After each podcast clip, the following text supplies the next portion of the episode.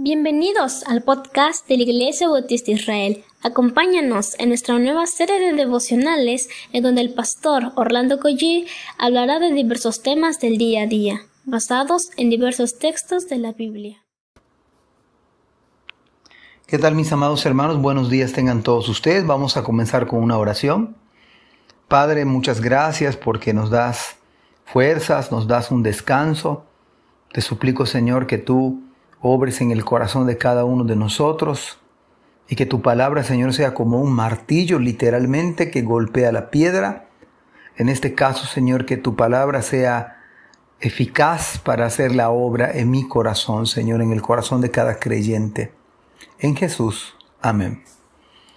Isaías 17, 5 y 6 dice de la siguiente manera.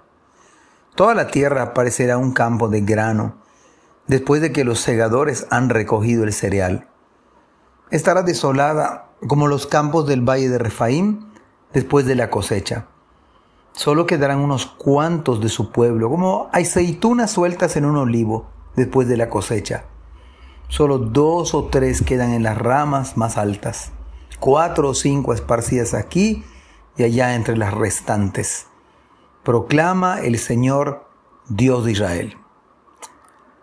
Miren mis amados hermanos, ustedes y yo lo sabemos, no puede irnos bien lejos de los caminos del Señor. Yo no sé qué voces pudiéramos estar escuchando, nuestra propia voz, nosotros mismos, voces extrañas de otras personas, este mundo atractivo, pero tenemos que entender bien esto. Usted y yo el mismo Señor dijo, separados de mí, nada podéis hacer. Es verdad, pudiéramos tener ciertos logros en esta vida, prosperar económicamente, otras áreas de quizá aún en su salud, en su apariencia, pero no le puede ir bien a usted si se aparta del Señor, no me puede ir bien a mí si me aparto del Señor.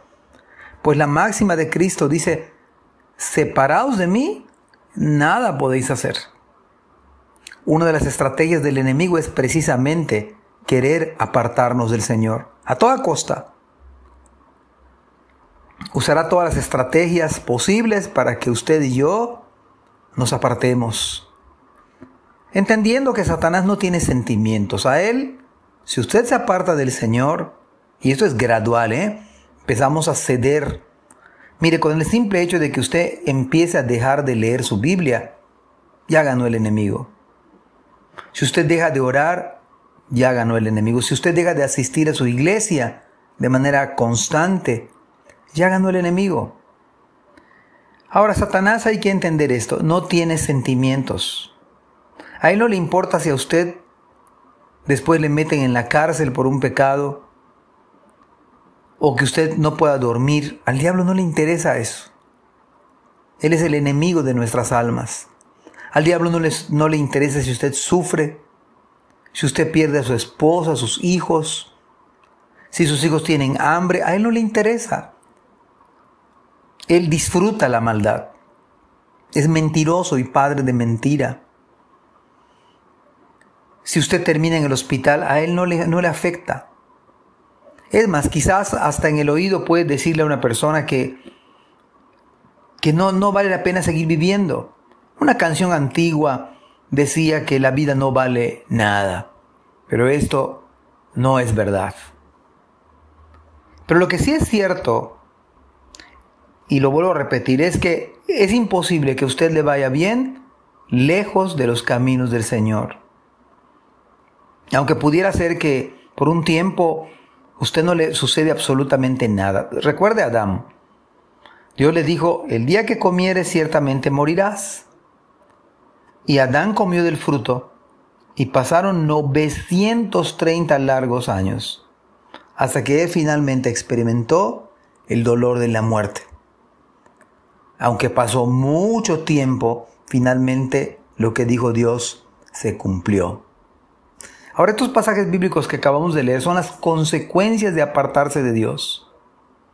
Porque el pecado va a traer desolación, angustia, aflicción, soledad, incluso dolor, pero el Evangelio presenta la otra cara de la moneda. Cristo dice, si permanecen en mí, ustedes van a dar mucho fruto. Es más, dice, este, dice el Evangelio capítulo 15, ustedes no me eligieron, yo los elegí y les he puesto para que lleven mucho fruto y su fruto permanezca, pero que permanezcan en mí, que mis palabras permanezcan en ustedes. Él mismo dijo ser la vid verdadera y nosotros los gajos o los pámpanos, que significa lisa y llanamente dependamos del Señor. No dejemos de congregarnos. No dejemos de leer la palabra. No dejemos de amar a los hermanos de la iglesia. No dejemos de orar. Y el resultado va a ser evidente. Lejos de ser como una aceituna, dos o tres por un, en, un árbol gigante y ver unas cuantas, no. El resultado va a ser fruto abundante a nivel personal, a nivel familiar, a nivel laboral y por supuesto a nivel de la iglesia, porque vamos a dar fruto para Dios. Hermanos, que la palabra del Señor nos bendiga, que haga bien a nuestra alma. Amén. Gracias por escuchar este podcast. Te invitamos a compartirlo y a seguirnos en nuestras redes sociales para que no te pierdas el contenido que tenemos preparado para ti. También nos puedes encontrar en nuestra página web www.ibismerida.org y contáctanos al correo ibismerida.gmail.com. Gracias por acompañarnos. Hasta la próxima.